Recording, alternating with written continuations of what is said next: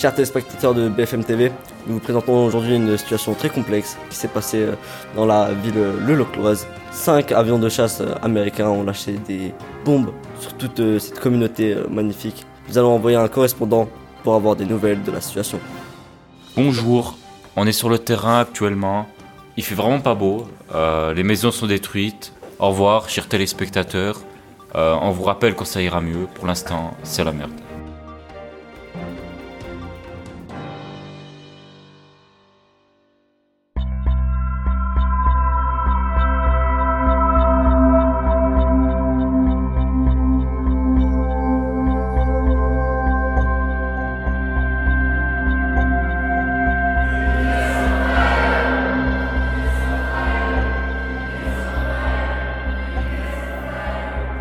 2400 fire 2400 fire Le Locle en 2022. Un matin d'automne, des bombes se mettent à tomber sur la ville. Personne ne comprend ce qu'il se passe. C'est la panique. Les habitants et habitantes courent partout dans la ville et se perdent presque dans ces rues devenues méconnaissables.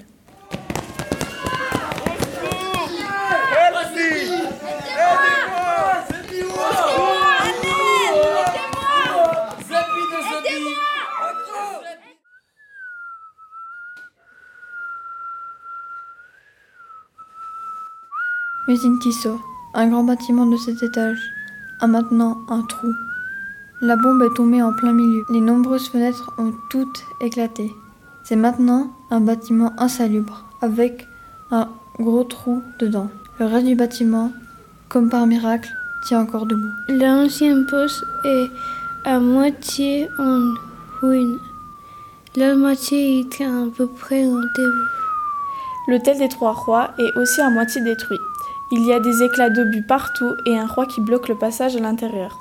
Il y a aussi une énorme plaque d'acier au milieu du bâtiment. Au moment de la catastrophe, d'un seul coup, les réseaux téléphoniques sont surchargés. Tout le monde envoie des messages en catastrophe afin de retrouver des amis, de la famille, un dealer. Arnaud, trouve-moi une batterie externe. Neji, t'es où? Rejoins-moi, C'est la M, faut qu'on se rejoigne. Ouais, je viens, on se capte vite. Maman, il me reste pas beaucoup de batterie. Je t'aime. Fais attention à toi et papa. Salut Elias. Lara, vite, prends quelques trucs, sors de chez toi, je veux pas te perdre. Nourriture, sister. Maman, il y a une bombe, je fais quoi? Papa, maman, je vous aime. Chère centrale électrique, j'ai besoin que vous mettiez de l'électricité à cette position. Maman, salut. Je vais pas rentrer ce soir, je serai à la maison d'ici trois ans. Ciao.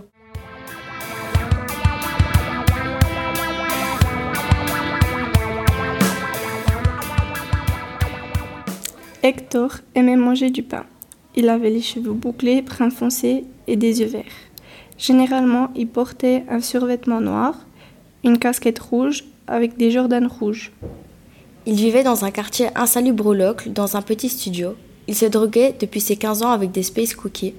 Il avait peur de se faire attraper par la police avec de la coke sur lui. Ouais, je t'en veux, c'est de la bonne, tu vas te mettre trop, trop bien. Et en plus, c'est pas cher. Il rêvait de frapper quelqu'un. Avant les bombardements, il n'avait pas d'amis. Il raquettait de l'argent aux enfants pour s'acheter de la drogue. Wesh poto, donne-moi ton goûter. Quelle espèce de bouffon.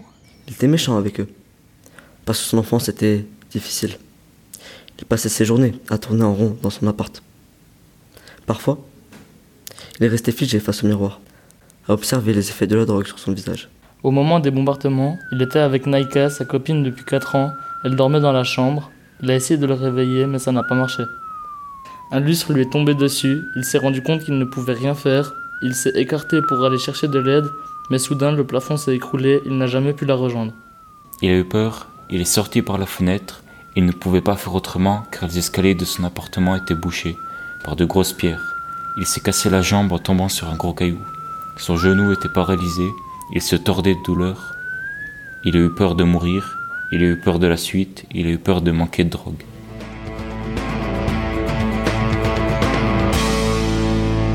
Après avoir vu les tours de la Migros s'effondrer sous les bombardements, Hector a fui dans la forêt où tout au bout de quelques heures de marche, Hector a aperçu un groupe de personnes.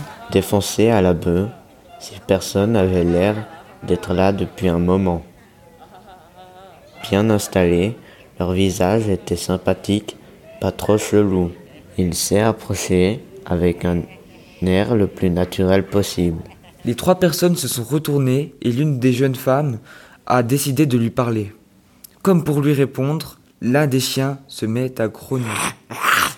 Hector décide alors de se calmer, car il se rend compte qu'il a besoin de leur aide pour survivre. Hector ne savait plus quoi dire pour se rapprocher des trois personnes, qu'il observait toujours d'un air méchant. La jeune femme a alors terminé la conversation pour lui. Hector a baissé la tête et déclara forfait. Voyant son air abattu, la femme a finalement décidé de le rappeler et de l'accepter dans le groupe. Les deux chiens de la bande ont été envoyés chercher du bois, avec des feuilles et quelques brindilles. Hector était fier d'avoir pensé à prendre son briquet.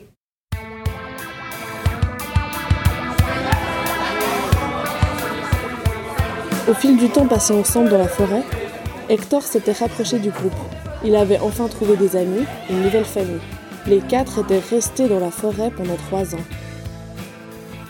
Un matin, Posé à la lisière de la forêt, Hector observait la ville du Locle, toujours détruite, et pour la première fois se demandait de quoi serait fait son avenir.